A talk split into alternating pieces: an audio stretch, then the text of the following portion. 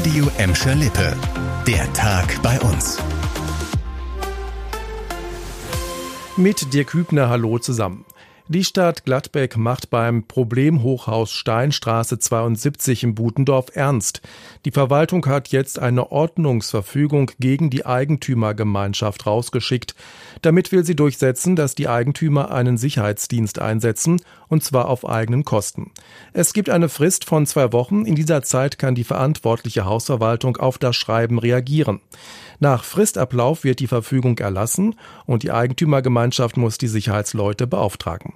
Sie sollen vor allem dafür sorgen, dass es an der Steinstraße 72 endlich leiser wird. Grundlage für die Ordnungsverfügung ist ein Lärmgutachten. Das hat die Stadt erstellen lassen. Die Ergebnisse haben gezeigt, dass es an dem Hochhaus viel zu viel Krach gibt. Anwohner beschweren sich aber nicht nur über den Lärm, sondern über viel Müll rund um das Problemhochhaus in Gladbeck. Und die Beschwerden reißen einfach nicht ab. Um Probleme geht's auch beim nächsten Thema. Erst Corona, dann die hohe Inflation und der Trend zum Onlinehandel sowieso. Die Innenstädte bei uns sind aus vielen Gründen in der Krise. Viele Geschäfte machen zu, Nachfolger gibt es kaum noch und auch viele Kunden machen mittlerweile einen Bogen um die Fußgängerzonen bei uns. Ob Gladbeck, Bottrop oder Gelsenkirchen, in unseren Städten läuft die Diskussion, wie die Innenstädte der Zukunft aussehen könnten. In Gladbeck soll eine neue City-Managerin für neuen Schwung sorgen. Krischel will die Innenstadt bei Gladbeckern und Besuchern wieder beliebter machen. Keine kleine, aber wichtige Aufgabe weil man ja doch auch sich emotional sehr mit Stadt äh, verbindet und immer wieder denkt, ah, es war doch schon mal schöner und es war auch mal anders und so. Aber da bin ich sehr realistisch, das was mal war, das wird nicht wieder kommen. Wir müssen jetzt aus dem, was da ist, äh, es besser machen. Eine neue Idee, eine Wohlfühloase immer samstags zum Wochenmarkt vor der Lamberti-Kirche.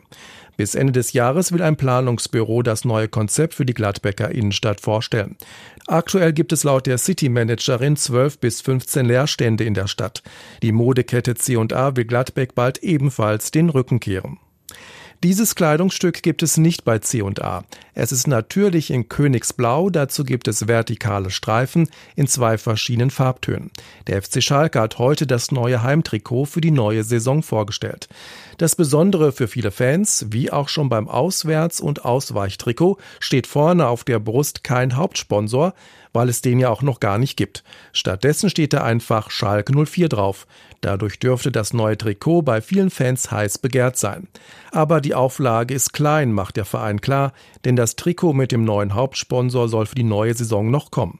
Zum ersten Mal können wir die Spieler in der neuen Schalke 04 Kluft am Samstag sehen, und zwar beim letzten Testspiel vor Saisonbeginn gegen Twente Enschede in der Feldins Arena. Und wir bleiben noch auf Schalke, denn Gelsenkirchen könnte nach der Fußball-EM im kommenden Jahr noch zum Schauplatz weiterer internationaler Topspiele werden. Die Stadt will das Finale der Europa League 2026 und 2027 ins Berger Feld holen. Auch für das Champions League Endspiel der Frauen in diesen beiden Jahren wirft Gelsenkirchen den Hut in den Ring. Die Liste mit den Bewerberstädten hat die UEFA jetzt veröffentlicht. Darauf stehen auch noch andere deutsche Städte, aber nur eine Stadt aus Deutschland wird es in die Endrunde schaffen. Bis Ende Februar kommenden Jahres werden wir Klarheit haben, ob Gelsenkirchen für Deutschland ins Rennen geht. Gelsenkirchen ist ein guter und erfahrener Gastgeber für internationale Fußball-Events. Schon 2004 gab es in der Feldins Arena das Champions League Endspiel der Männer. Zwei Jahre später war die Arena dann WM-Stadion und im Sommer kommenden Jahres werden Zehntausende Fans aus dem In- und Ausland bei insgesamt vier EM-Spielen in Gelsenkirchen erwartet. Das war der Tag bei uns im Radio und als Podcast. Aktuelle Nachrichten aus Gladbeck, Bottrop und Gelsenkirchen findet ihr jederzeit auf radio und in unserer App.